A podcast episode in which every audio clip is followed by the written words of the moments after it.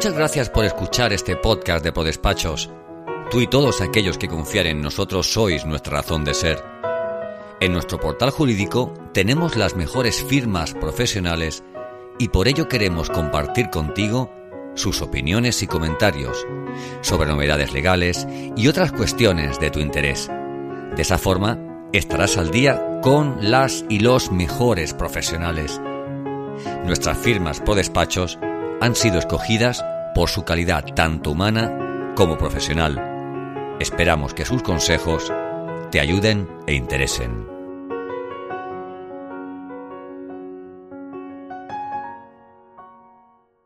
Bueno, como había dicho, muchas gracias por juntarse a Unified en este webinar. Vamos a hablar de, dos temas, bueno, un tema, pero de dos, dos, perspectivas.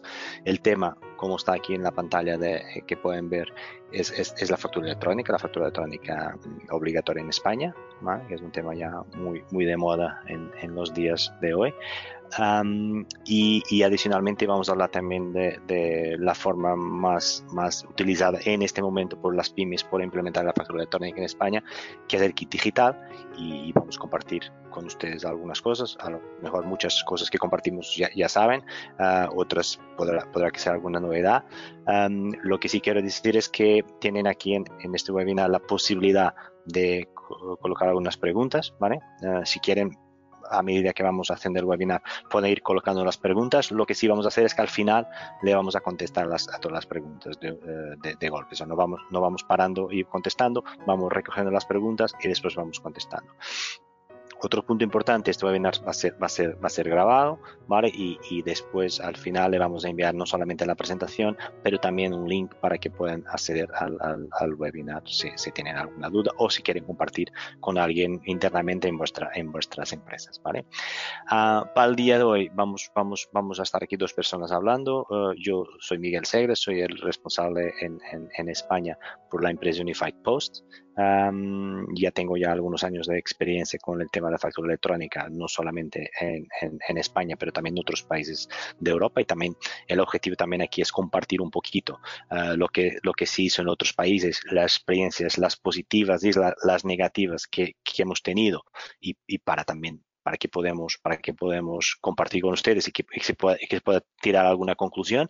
Um, y conmigo va a estar Pascual, Pascual Gómez, es mi compañero de, de, de, de, ventas internacional, entonces Pascual también acompaña muchos mercados a nivel de Europa, es la persona en España que está más involucrada en el tema de facturación electrónica uh, y, y, Pascual, Pascual va, va, va, va, a ayudarnos también en este, en este webinar, que básicamente tendrá estos, estos cinco puntos, ¿vale? Primero vamos a hablar de factura electrónica, que es el principal objetivo del webinar para hoy y Pascual nos va a hacer una presentación un poquito del estatus de, del proyecto de factura electrónica en España. ¿vale?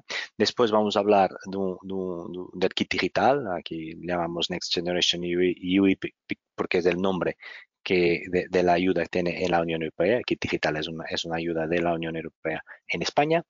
y después yo, y, lo haré yo, y después uh, haremos aquí un, poquito de, de conclusiones de, de o sea, cuáles son los principales takeaways que, que, queremos compartir con ustedes para, para, para, para para que puedan hacer alguna cosa en, eh, relativamente respecto al tema de facturación electrónica. ¿vale? Finalmente, pues, ¿quién somos? Y como he dicho yo, las, también, también las preguntas ya en, en la parte final, uh, las preguntas, ya tenemos algunas preguntas que ya nos, nos, nos, nos hicieron anticipadamente y algunas preguntas que van, van haciendo también mientras vamos haciendo este webinar. ¿Vale? Muy bien, entonces, sin más, yo pasaré a, Pascual, que, que, que, nos irá a hablar de los avances de la factura electrónica, mm, no solamente en España, pero también en la situación en Europa, y, y, y después volveré yo, ¿vale? Bueno, Pascual. Gracias, Miguel. Bueno, buenos días a todos, gracias por, eh, por asistir a este webinar. A pesar del eh, bueno, el gran revuelo que, que, se está produciendo a nivel internacional, sobre todo en Europa, con los nuevos mandatos, eh, hoy el tema que nos ocupa es España. Eh, sí mencionaré brevemente la iniciativa de la, de la Comisión Europea llamada VIDA, Creating the Digital Age, eh, aparte de, eh, es una propuesta que, que, engloba la obligación intracomunitaria de, de emitir eh, facturas y de reportarlas. Pero bueno, lo mencionaré un poco, un poco más adelante. En cuanto a España, la situación en este momento, estamos pendientes de la aprobación del reglamento que, regula la, ley CREA y CRECE para tener ya bueno, pues las disposiciones definitivas. las fechas previstas eh, dependen un poco de, de cuándo retorne el texto. Tiene que pasar ahora eh, tres meses en la Comisión Europea, luego tiene que volver. Tenemos que tener gobierno para que se pueda para que se pueda aprobar. Así que, bueno, pues las fechas, las fechas quizás están cogido un poco con pinzas, y, pero si todo va como debería, pues estaríamos hablando de finales del primer trimestre, eh, principios del segundo del, año que viene. Eh, disculpad, hay una pequeña rata, eh, se corregirá cuando, cuando se os envíe la, documentación. El, es Q1 de 2025 porque se prevé que quede aprobado el reglamento en la primavera del año que viene y son 12 meses desde entonces eh, para que entre en vigor la obligación para empresas con, eh, en, que en el ejercicio anterior hayan facturado más de 8 millones de euros. El segundo punto, que vuelve a poner Q1 de 2025, sería Q1 de 2026 eh, y en este caso sería la obligación para el resto de las, de las empresas. Mm, en un primer momento se entendía como un ecosistema en el que íbamos a interoperar proveedores privados. Finalmente, después de la salida eh, a consulta pública, bueno, hubo una gran, eh, una gran demanda para que hubiera una, solución eh, que estuviera, que pusiera, bueno, que el propio gobierno, agencia tributaria en este caso, pusiera una solución a disposición de manera pública. Entonces, para convivir tanto plataformas privadas como una plataforma pública, que veremos ahora un poco más adelante cómo encaja todo en el, en el esquema. Una cosa importante es que ahora, eh, bueno, el PDF con la firma avanzada, pues sí se entiende, se entiende como factura electrónica, pero en el contexto de la ley eh, desaparecerá en el futuro. Si es verdad que durante ese primer año de transición em, entre 2025 y 2026, hasta que todo el mundo, todas las empresas, eh, autónomos y profesionales estén obligados, convivirán los formatos electrónicos con el PDF. Es decir, los que no estén obligados en la primera oleada podrán seguir trabajando de la manera que tenían previsto con, sus eh, proveedores y clientes. Existe una serie de requerimientos para los proveedores eh, privados que vamos a, operar en España. Eh, la principal, digamos, la más estricta sería la, la ISO 27001 los proveedores privados también tenemos que tener la capacidad de, multisintaxis porque vamos a operar con distintos formatos. Como se puede ver, factura E, al que ya estaréis muchos acostumbrados para, a la hora de facturar al gobierno. Eh, CI, que es Cross Industry, eh, es un formato eh, también que se utiliza de manera muy amplia. EDI y VL, Universal Business Language.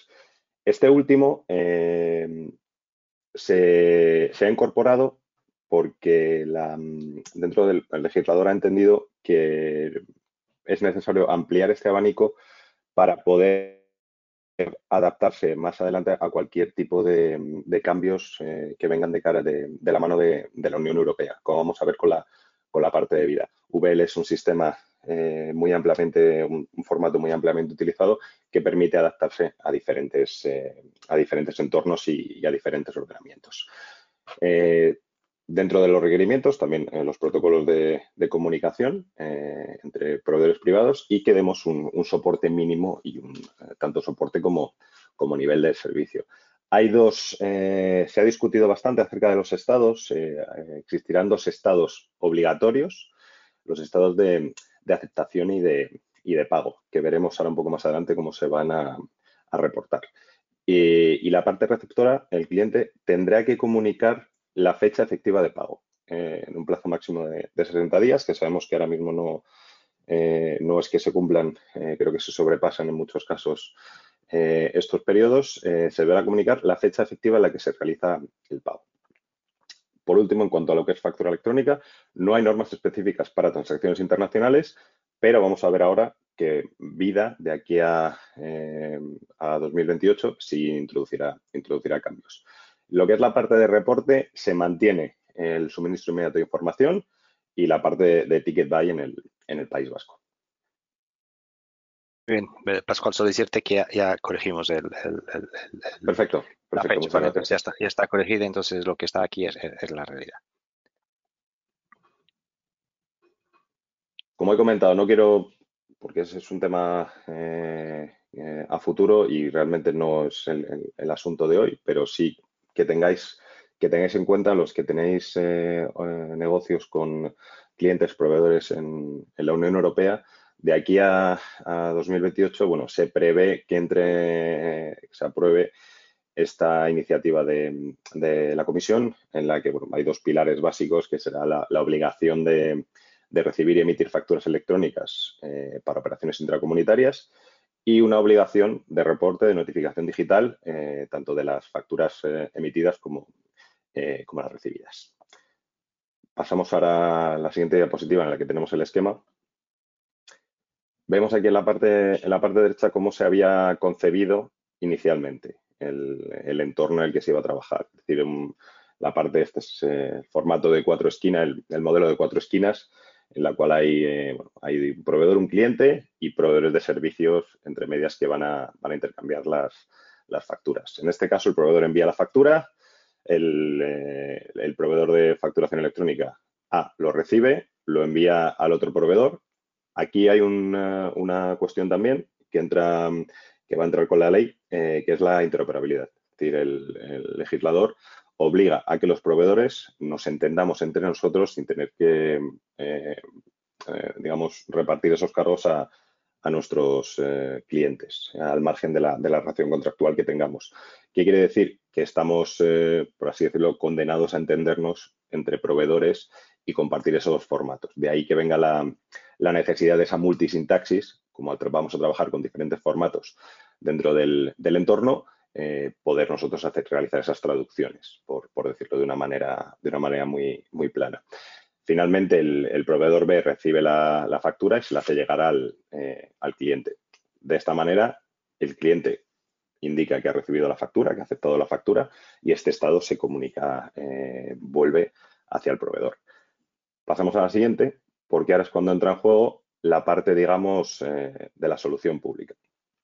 ¿Qué ocurre eh, en este contexto? Se puede seguir trabajando de igual manera, es decir, eh, normalmente pues las empresas que tengan un volumen un poco más considerable sí tendrán que utilizar una solución más avanzada integrada con sus, con sus sistemas para poder realizar esa, gestión de, facturas y se enviarán de la misma manera. ¿Qué ocurre? Que en este caso se tendrá que enviar una copia de la factura a la solución pública para poder hacer, ese cotejo eh, del cálculo de, fechas de, pago que se ha cumplido con lo que se ha, eh, cumplido con lo que se ha publicado en el, en sí. Porque el, el cliente, una vez realice el pago, tendrá que realizar ese reporte al suministro inmediato de información son dos soluciones, factura electrónica y, mm, y, reporte son soluciones separadas, pero por así decirlo, primas hermanas, eh, porque al final van a, van a compartir información. La solución pública va a permitir emitir la factura, digamos, eh, colgar la factura, pero no va a enviarla al, cliente. Es decir, el, cliente tendrá que ir, a, actuará como repositorio el cliente tendrá que ir a la solución pública a recogerlo. Por tanto, es, una solución de mínimos. Es decir, por supuesto, va a permitir eh, operar, pero en un entorno bastante, bastante limitado. De ahí que si hay una necesidad añadida, pues haya que recurrir a, proveedores como en este caso podríamos ser nosotros o cualquier otro de, los que entren en, en, el mercado español para poder bueno, pues automatizar y digitalizar correctamente los servicios de facturación electrónica.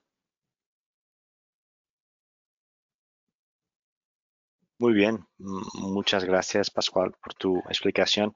Parece, en verdad, parece un poquito complicado el modelo, pero, pero, pero en verdad, claro, si para la gente que está en, el webinar, si es la primera vez que lo están viendo, parece un poquito complicado, pero, pero mm, es más o menos el modelo que se está haciendo en otros países. sí, sí, a ver, es una, eh, está claro que es inexorable esto, que ya no va a cambiar. Sí puede parecer un poco complicado en cuanto quizá yo, como ya lo tengo muy, muy manido, pues me parece el, es el día a día. Obviamente, por favor, cualquier pregunta cualquier pregunta que, de la audiencia, pues eh, encantado de, poder ayudar y contestar, si es aquí o, a posteriori. Y sí me gustaría también matizar que todo lo que, esta es la, última información disponible, pero puede ser susceptible de cambio. Es decir, no creo que ya mm, varíe mucho respecto a lo que a lo que hemos ido viendo en los últimos meses con las diferentes consultas públicas, pero sí tengo que poner este disclaimer que es posible que pueda haber algún, eh, algún cambio.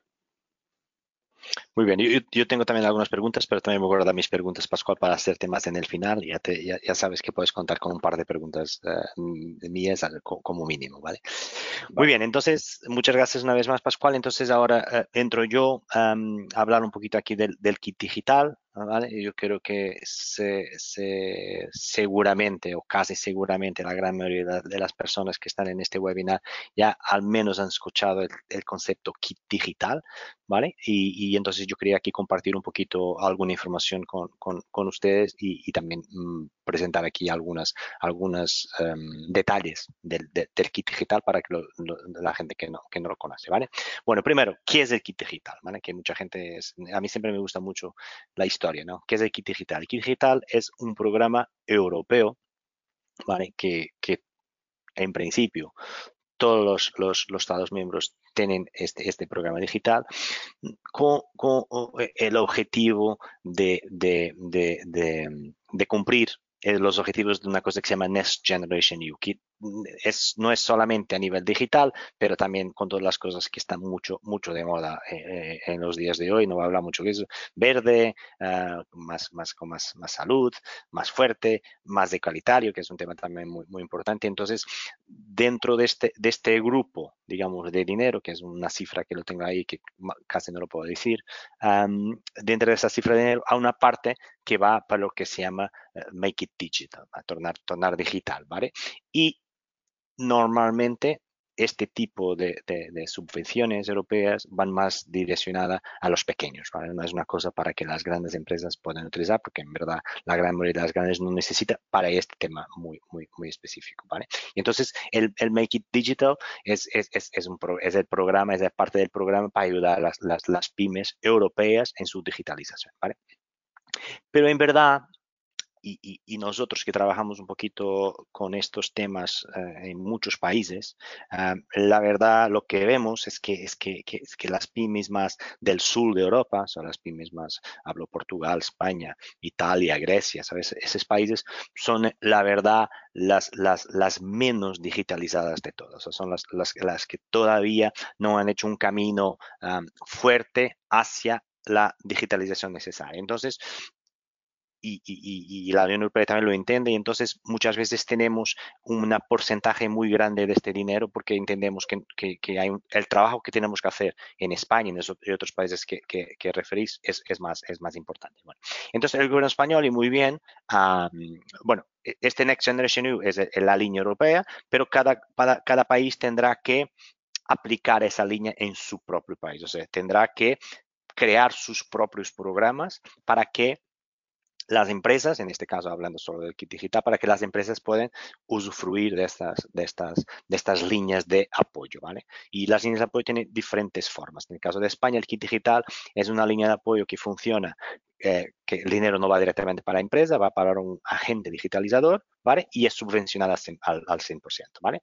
Bueno, entonces, este programa de ayudar a las, empresas en diferentes áreas, ¿vale? Diferentes áreas. Aquí las, las, pongo todas, páginas web, comercio electrónico, gestión de redes sociales, clientes, muchas cosas. Un punto bastante importante en esto es que eh, de, todas estas, estas estos, estos conceptos, y como pueden ver son 12, todas estas líneas de actuación de la, del kit digital, la factura electrónica es la única que eh, por detrás, además del tema de la digitalización, tiene también una obligación legal. ¿Vale? Entonces, eh, eh, es muy importante que la empresa tiene total flexibilidad para, elegir la línea de la, la, línea de, de, actuación que quiere seguir, ¿vale? Yo como empresa, como una pyme, puedo decir, yo quiero hacer un proyecto de, por ejemplo, gestión de redes sociales, ¿vale? Y, lo hago, ¿vale? Lo que sí que es importante es que hay un, límite de dinero para cada empresa, un máximo, ¿vale? Y la empresa no puede pasar en este máximo. Entonces, si gastamos todo el dinero en una o dos de las líneas, que también es un tema importante, que es una empresa puede hacer más que una línea, se tener un proyecto de comercio electrónico y gestión de redes sociales, por ejemplo, si se gasta todo el dinero, ya no, no tiene más, más dinero para gastar en otras cosas, ¿vale? Entonces es importante que a la hora de elegir las prioridades, entiendan muy bien cuáles son vuestras prioridades, ¿vale? Y, lo pueden elegir y, como, digo, cada empresa es libre de hacer lo que, lo, que entienda, ¿vale? ¿Cuáles son los requisitos? O sea, ¿qué, es, qué, es, qué, empresas pueden hacer o cuáles son las condiciones que yo como empresa tengo que cumplir para poder tener esta línea, de ser, una, pequeña empresa, microempresa autónomo, claramente, o sea, y, y, la pequeña empresa es menos de 50 empleados, ¿vale? A cumplir los límites financieros efectivos que definen las categorías de empresa, porque normalmente decimos siempre empleados, pero obviamente si es una empresa de un empleado, pero que factura 50 millones de euros o 500 millones de euros ya no está, ya no está, ya no está incluida. ¿no? está en situación de, de, alta y tener la antigüedad mínima que está por cada convocatoria, que en este caso creo que son seis meses, ¿vale? No tener consideración de empresa en crisis, estar al corriente con las obligaciones tributarias y frente a la seguridad social, también muy importante. Eh, no estar sujeto a orden de recuperación pendiente de Comisión Europea, que ha declarado una ayuda legal incompatible con el mercado común, ¿vale? y no incluir ninguna de las provisiones de, las subvenciones. Eh, ahí, pongo el artículo, son, algunas, por, por, cuestiones de tiempo no, no, no, no, puedo, no, no, vamos a hablar aquí. Y obviamente había dicho no superar el límite de ayuda de ayuda mínima, que es decir, hay, un valor máximo que la empresa puede utilizar para poder poder poder em, tener este, este, este financiamiento, no, no puede ir a más de ese, de ese valor, ¿vale? Muy bien, entonces para un tema más práctico. Obviamente aquí tenemos un tiempo muy limitado, estos webinars son, son normalmente cortos, no, es, una cosa para gastarnos mucho tiempo. Ah, entonces, la primera cosa es entenderse sí o no me parece que el kit digital es bueno para mi empresa. Yo les digo muy claramente que sí. O sea, es, un dinero que es, que, es gratis, está ahí para utilizar, que lo utilicen. No digo que sea en factura electrónica, pero en lo que sea de las, de las líneas que vimos antes, es muy importante que por la competitividad de las empresas españolas, es muy, las pymes españolas, es muy importante que utilicemos este, este, dinero. Ese es, el primer punto en España, eh, eh, el kit digital es manejado por Red.es, ¿vale? Que, creó una página que se llama aceleramipyme.es, ¿vale? Es, esa página que se lo buscan en, Google, lo, fácilmente llegarán. En esta página hay, un, punto inicial antes de hasta pedir la subvención, que es completar un test de autodiagnóstico, ¿vale? O sea, Red.es utiliza también el kit digital para medir el nivel de digitalización efectivo de las pymes en España. Entonces, antes de hasta empezar el, proceso de pedir el dinero, ¿vale? Eh, la primera cosa que se tiene que hacer es completar el test autodiagnóstico para saber en qué estatus estoy. Y ese test nos va a decir, oye, tú estás mejor aquí en ciberseguridad y no estás tan bien en factura electrónica, por ejemplo. O sea, nos va a dar algunas pistas para dónde, según, según eh, red.es, uh, dónde creen ellos más que es donde la empresa debe, debe invertir, ¿vale? Después, como ya he dicho, antes, este, este, estas subvenciones no, son, no es dinero que se da directamente a la empresa, es a través de una cosa que se llama los agentes digitalizadores, ¿vale? Entonces, primero hay que entender cuál es la solución que yo quiero utilizar para, para, el kit digital. Después de saber esa solución, voy a un catálogo de agentes digitalizadores y ahí empieza el problema porque hay más de 10.000 agentes digitalizadores, ¿vale? Dependiendo de las áreas que vamos a elegir, ¿vale? Entonces, es muy importante que, que, que tenga mucho, aquí es, hay que tener mucho cuidado cuando elegimos un agente digitalizador, ¿vale? No, no es una cosa que vamos a una página, busquemos y, elegimos uno al azar y, vamos con ese, no. Hay que conocer, hay que hablar con él, entender si en verdad están trabajando con el digital, porque mucha gente se, se apuntó y al final no trabaja con él. O sea, es muy importante este, este paso, ¿vale? Y después, en el momento se puede solicitar la ayuda en, la sede electrónica de red.es, ¿vale? Con los certificados digitales que todos, todos, todos tenemos, ¿vale? Con esto, pues ah, ah, a, partir, a partir del momento que, ya, ya tenemos el, ah, el OK de, hablar con el agente digitalizador, elegirlo finalmente, ¿vale? Porque en el, punto 3 nosotros no tenemos que decir quién es el agente digitalizador, digitalizador, elegirlo y poner en contacto con esa gente y, empezar el, proceso de, implementación de la solución ah, elegida, ¿vale? Otra vez, puede parecer complicado, es bastante simple, ¿vale? Y, hombre, y es bastante simple, simple porque ya hay muchas empresas que lo han hecho, a lo mejor ustedes también en algún momento ya lo han hecho también, ¿vale? Bueno, obviamente nosotros Unified Post uh, España somos uno de los, de los, promotores, a mí me gusta más la palabra promotores que agente digitalizador del kit digital para factura electrónica en España con una solución que tenemos que se llama Bankup, ¿vale? En el caso de factura electrónica, la subvención está limitada a 1.000 euros para empresas que tienen menos de tres empleados y 2.000 euros para empresas que tengan entre 3 y 49 empleados para implementación del tema de la factura electrónica, como había dicho, ¿vale? ¿Vale? Y aquí dejo, los dejo el link si ustedes quieren uh, obtener alguna información adicional a las que decimos en este webinar, uh, aquí pueden obtener aquí a través del kit digital Bankup. También les puedo decir que este dinero, este es mil o dos mil euros, sirve para, para implementar la solución y tener la solución uh, a funcionar durante un año, ¿vale? O sea, es, tranquilamente lo, lo, pueden utilizar. Ah, muy bien, bueno, entonces ya, ya, ya, vamos casi llegando al final.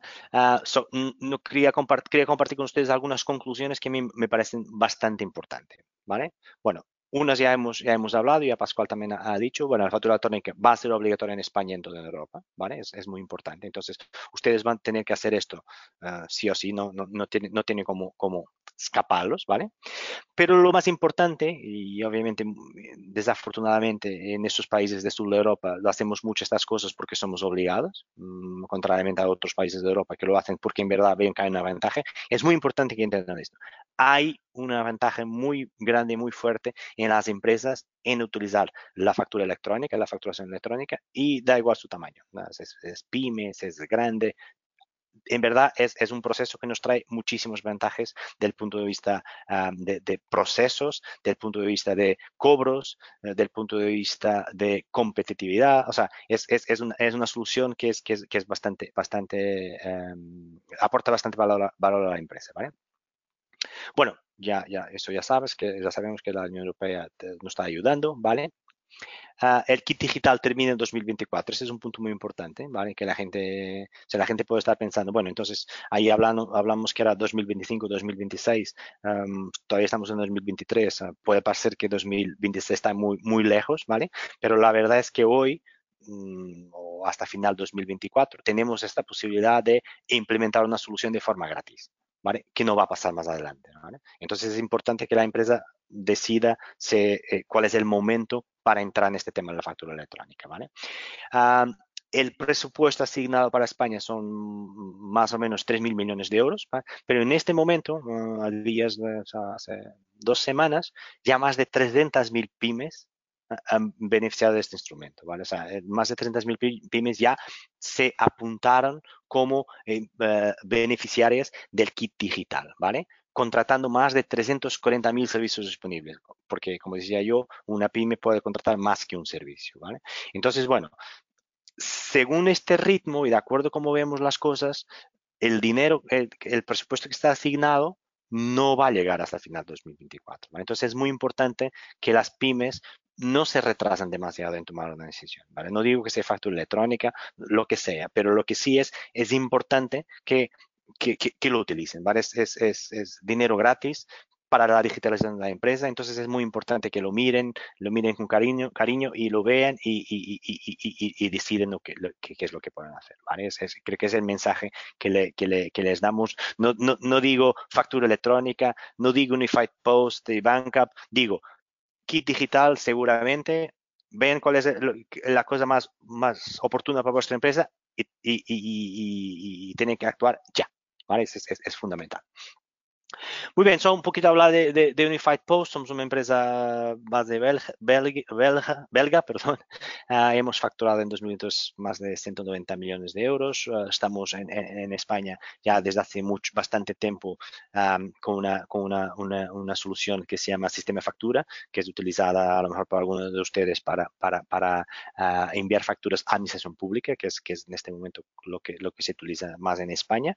Y, y entonces ya tenemos ya muchos años de experiencia en, el mercado español y con soluciones del mercado español. ¿vale? Bueno, muy bien. Uh, creo vamos más o menos mal de tiempo. Ah, ya sería expectable, pero la idea es que ahora tenemos aquí una fase de, preguntas, ¿vale? Yo, yo voy a hacer aquí un poquito de, de, de, de las preguntas y voy aquí a mirar qué es lo que, lo que nos, nos, nos ha preguntado, ¿vale? Entonces, la primera pregunta es, eh, yo creo que hemos contestado, era una pregunta que teníamos que decía que, bueno, somos una empresa, ya gastamos todo el presupuesto, lo podemos hacer también, utilizar algo más para factura electrónica y la respuesta es con kit digital no. Con kit digital no es posible. Si no es posible, kit digital tiene su máximo, si ya utilizamos el máximo ya no podemos utilizar más. Sin embargo, nosotros, como Unified Post, tenemos algunas soluciones también gratis, ¿vale? Parecido con kit digital, no es lo mismo, que para empresas que ya no pueden utilizar kit digital, tenemos alguna solución que les permite implementar un sistema de forma gratis. ¿vale? Entonces, lo que pido es, si esa es vuestra situación, que nos contacten y nosotros ya los, los podemos, lo podemos em, eh, eh, ayudar en eso. ¿vale? Otra pregunta, otra pregunta que, tenemos aquí es um, vamos a ver aquí, perdón es de es em, el tema de empresas más de 8, millones, menos, más de 8 millones, menos de 8 millones, sea algún efecto de arrastre. ¿Vale? Eh, yo no sé, Pascual, si quieres... Si quieres ah, em, Bueno, a ver, la ley, el inicio de, esta ley es eh, para evitar situaciones de, de morosidad.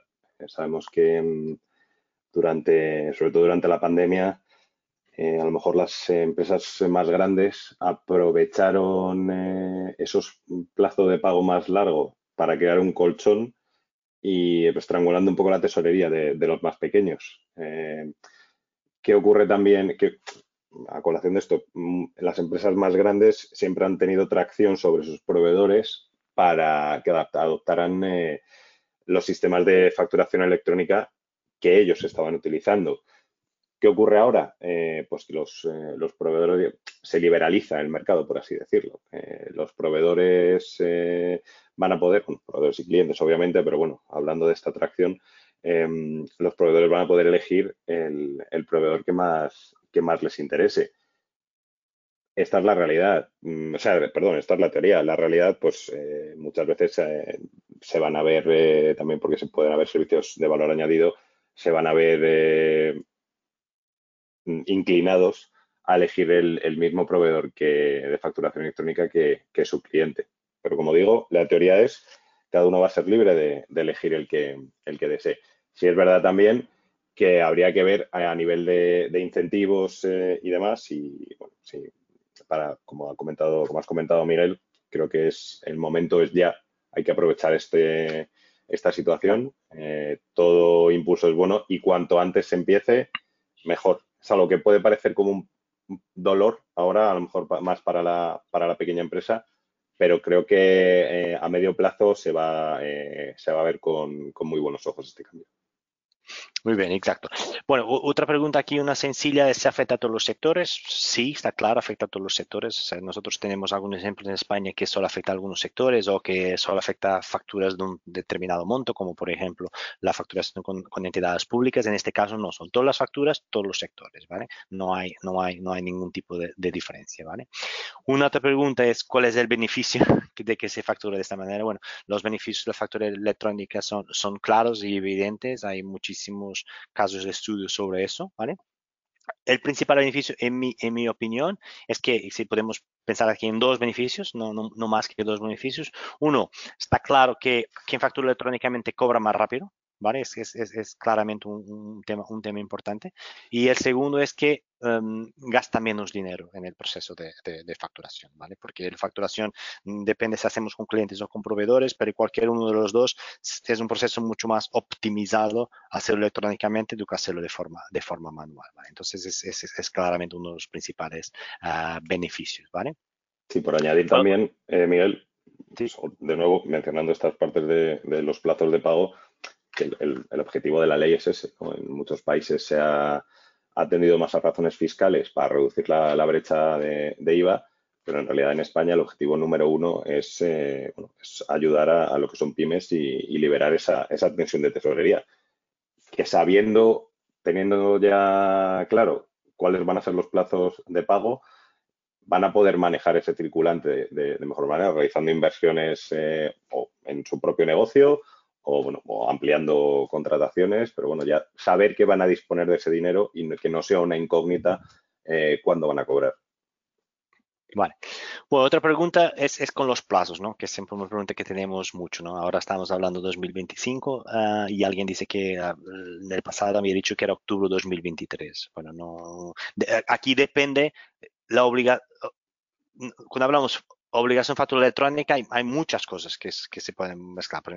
Hay una cosa en España, en, el País Vasco, que se llama Ticket Buy, que mucha gente llama factura electrónica, ya es obligatoria hace algún tiempo, ¿vale? Entonces, si es por ahí, sí, era obligatorio. Este tema de la ley cree y crece, la factura electrónica con la ley cree y crece, esa es, es, es obligatoria eh, solo con los, las fechas aquí pascuales. Y, y, aquí también un tema importante que es esta diferencia, Pascual, no sé si quieres hablar entre lo que es facturación electrónica y lo que es um, SI o, Ticket Buy, si, es lo mismo, si se va a unir, si va a dejar de tener dos cosas, eh, ¿cómo, cómo, cómo, eh, bueno, eh, no, en principio la, sí ha sido bastante taxativo tanto el Ministerio de Economía como, como Hacienda eh, bueno, Ministerio de Asuntos Económicos y, la Agencia Tributaria van a seguir siendo dos procesos separados. De momento se van a mantener. Bueno, digo de momento, es que no hay otra, eh, no hay otra, otra idea ahora mismo sobre la mesa. Si es verdad que van a compartir, se va a compartir eh, información, pero no hay intención ahora mismo de, unificar. Si vemos otros países, como puede ser Italia, que tiene otros modelos en el que necesita de, clearance, en el que la, el, sistema de intercambio, la, autoridad allí en Italia tiene que aprobar la, factura primero para poder enviarla. No es el caso aquí, ya que es un sistema descentralizado. Y sí es importante siempre tener diferencia entre facturación electrónica y, reporte, que muchas veces tendemos a, unirlo y en España no, es así. Y, y, ahora aprovechando, Pascual, una pregunta relacionada con eso, que es cómo se combina esto con el Verifacto. Vale, eh, Verifactu está, eh, bueno, está pendiente de Verifactu sigue adelante. Eh, va a ser, bueno, para la parte de, mm, de los registros de, facturación, para los que no están obligados por el sí, y sigue adelante. No, en un primer momento, y quizás se podía haber pensado que se, se iba a parar con la con la introducción de la, de la ley CRE y Crece eh, o con la aprobación ya del, reglamento, pero bueno, en las próximas fechas creo que veremos, eh, veremos novedades en cuanto a, a. Una pregunta que hicimos anteriormente que, que, que, me parece que, tú contestaste, pero no era bien la pregunta que puedo contestar. O sea, la pregunta era el efecto de arrastre de las empresas grandes de pensar en, empezar en primero y las pequeñas más tarde. Y si es una empresa que es pequeña por trabajar con una empresa grande que es obligada a hacer factura electrónica, también ella se va a obligar a hacer factura electrónica más temprano de lo que sería expectable, ¿vale? Entonces yo puedo contestar, en principio no tiene por qué ser obligado, pero la verdad y la experiencia que tenemos en otros países es que este tipo de empresas, aunque no sean obligadas legalmente a hacerlo, como sus clientes grandes o sus proveedores grandes lo tienen, en muchos casos se beneficia bastante que lo hagan antes, ¿vale? Pero obligadas no van a ser, ¿vale? Eh, que, quede claro, ¿vale? Bueno, aquí más algunas preguntas que vamos un poquito pasados de tiempo. una pregunta era si, la ayuda del kit digital se puede solicitar más de una vez, ¿vale? Y, si, la solución se puede integrar con un, con un RP, sí, o sea, podemos pedir el kit digital tantas veces cuanto queramos, eh, en principio, para soluciones diferentes que presenté yo, hasta el límite de 12.000 euros, que es el límite máximo que la empresa puede, puede, puede tener. Entonces, si, no, si todavía no hemos gastado los 12.000 euros, sí que le podemos pedir, ¿vale? Otra pregunta que le tenemos que es que uh, se puede solicitar la subvención ahora y obtener el kit de facturación electrónica y no empezar a utilizar hasta que sea obligatorio. No funciona exactamente así, no funciona exactamente así, pero hay dos variables en el proceso que nos pueden ayudar a, a retrasar un poquito la entrada en, en, en utilización del, de, de, de, del, kit digital, que es, uno, el, el, inicio del proyecto, ¿vale? Porque podemos, una cosa es nosotros aplicarnos al kit y tenemos los verdes del, del, del, del, de red.es o del kit digital para podemos utilizar. O, y después de eso, tenemos algún tiempo, uno, para elegir nuestro agente digitalizador, que nos da un margen y después también tenemos algún tiempo para implementar la factura, ¿vale? Entonces, yo creo que no sé si, se puede aguantar, digamos así, hasta la fecha, si pensamos en, en inicio de 2026, a lo mejor no, pero mmm, algún tiempo sí se puede, sí se puede, sí se puede aguantar y a lo mejor uh, solo empezar a utilizarlo uh, o apagarlo cuando, cuando, cuando, cuando, cuando, cuando sea obligatorio. Es, es, es, es, algo que puede manejar de alguna forma. Pero lo que tiene que pensar es, obviamente, que, que, se puede pasar la empresa. Ah, bueno, entonces, una vez que es obligatorio, que creo que es el objetivo de la pregunta, que es obligatorio en 2026, yo lo voy a hacer solo en 2025. No, porque en 2025 ya no hay kit digital, ¿vale? Eso está claro.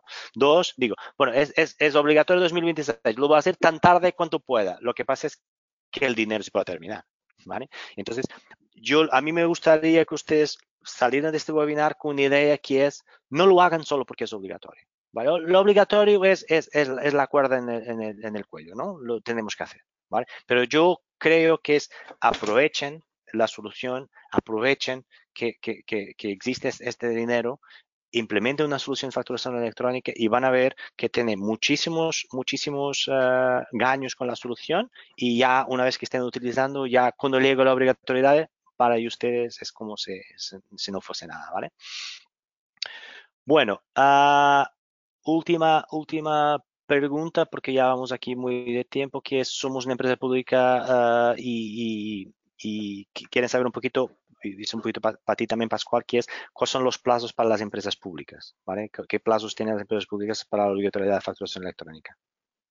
Eh, eh, bueno, lo establecido por, por la ley, se, se, ha establecido en función de, de, volúmenes de facturación. Si es verdad que igual, va a haber también... es igual que otras. Sí, no hay, no hay un apartado específico para, eh, para empresas públicas. Al final la, la norma eh, dicta la, el, el, volumen es de 8 millones. Si es verdad que luego para lo que es eh, las notificaciones de, de, pago y demás, sí es verdad que, que va a haber algunas, eh, algunos diferentes franjas de tiempo, pero lo que es la facturación electrónica eh, empieza 12 meses después de la aprobación del, eh, del reglamento, em, que, como digo, eh, será, se, se, esperará para, para 2025, marzo-abril, por, por, decir una fecha cogida con pintas de, de nuevo.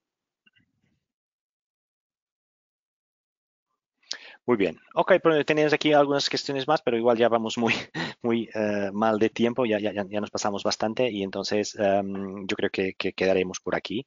Uh, voy a agradecer a todos. Pascual, agradecerte a ti por, por, por, uh, por haber estado con nosotros también en no, este, no, este webinar. Dar las gracias. Dar las gracias a toda la gente que estuvieron en este webinar con las preguntas y la interacción.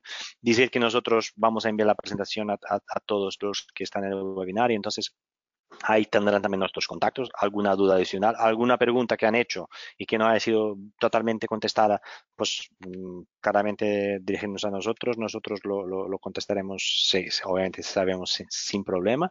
Y, nada, mmm, para pa finalizar, avancen, utilicen el kit digital porque es, es, es, una forma muy buena de mejorar la competitividad de, vuestras empresas, no solamente en España, pero también con otros, otros, otros, otras empresas de otros países. ¿vale?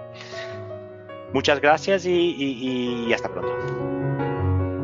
Gracias por escuchar este episodio del podcast de ProDespachos. Si te ha gustado este contenido, ¿por qué no nos dejas una reseña en Apple? Queremos saber tu opinión valora el capítulo, compártelo, súmate a nuestro podcast, haciendo que otros profesionales como tú lo conozcan. Y sobre todo, no olvides seguirnos en tu plataforma de podcast habitual para conocer al momento cada nuevo podcast de ProDespachos.